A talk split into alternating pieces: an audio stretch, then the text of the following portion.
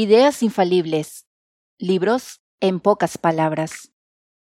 Para hacer frente a la complejidad, las organizaciones deben extender la agilidad de los equipos pequeños y multidisciplinarios a todas las áreas del negocio. Todos deben ser capaces de cambiar.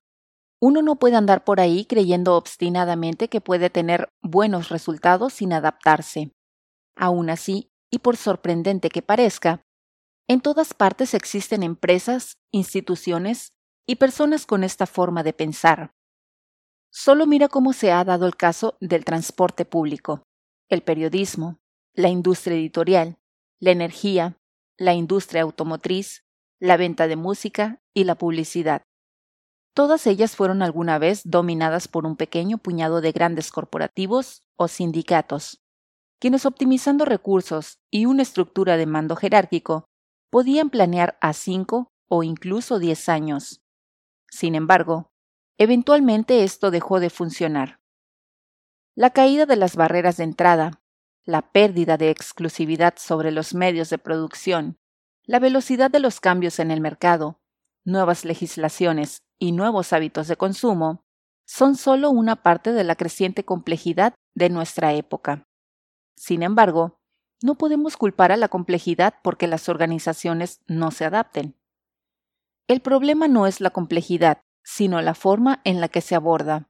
Las personas creemos que lo que conocemos es lo único que existe, y esto no es diferente en las empresas.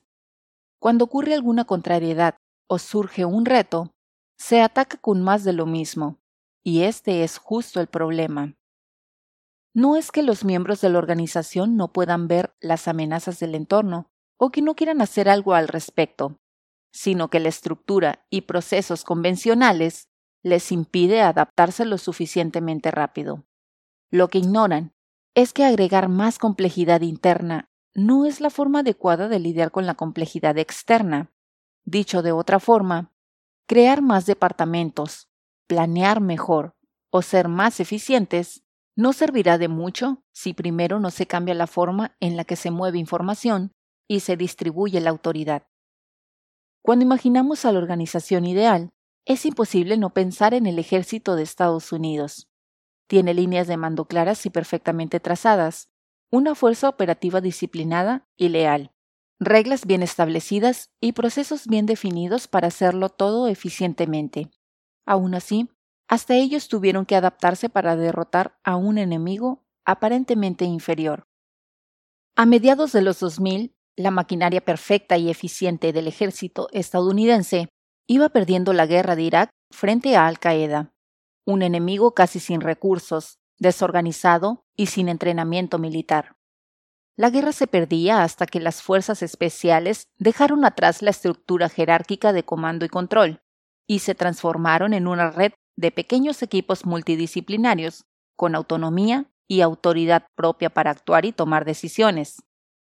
Los líderes entienden mal la frase adaptarse o morir. No se trata solamente de crear nuevos productos o cambiar la estrategia de marketing, sino también de transformar la forma en la que se distribuye la autoridad y se organiza la fuerza de trabajo. Esto significa que las empresas deben elegir entre eficiencia o adaptabilidad. Esta idea sobre innovación instantánea fue destilada de Un equipo de equipos por Stanley McChrystal. Este título demuestra por qué una estructura en red es mejor que una organización jerárquica para detonar la innovación y la resolución de problemas. Recomendamos todas las ideas de este libro a cualquier persona con deseos de descubrir una alternativa a las estructuras jerárquicas y a líderes con la intención de incrementar la agilidad, la innovación y la colaboración de su equipo. Para dialogar. ¿Cuál fue el caso más reciente en que tu equipo no pudo actuar con suficiente rapidez porque no tenía suficiente autoridad? ¿Te gustó esta idea? Consigue todos los conceptos y principios de este y muchos libros en tu vida y el trabajo visitando ideasinfalibles.com diagonal premium.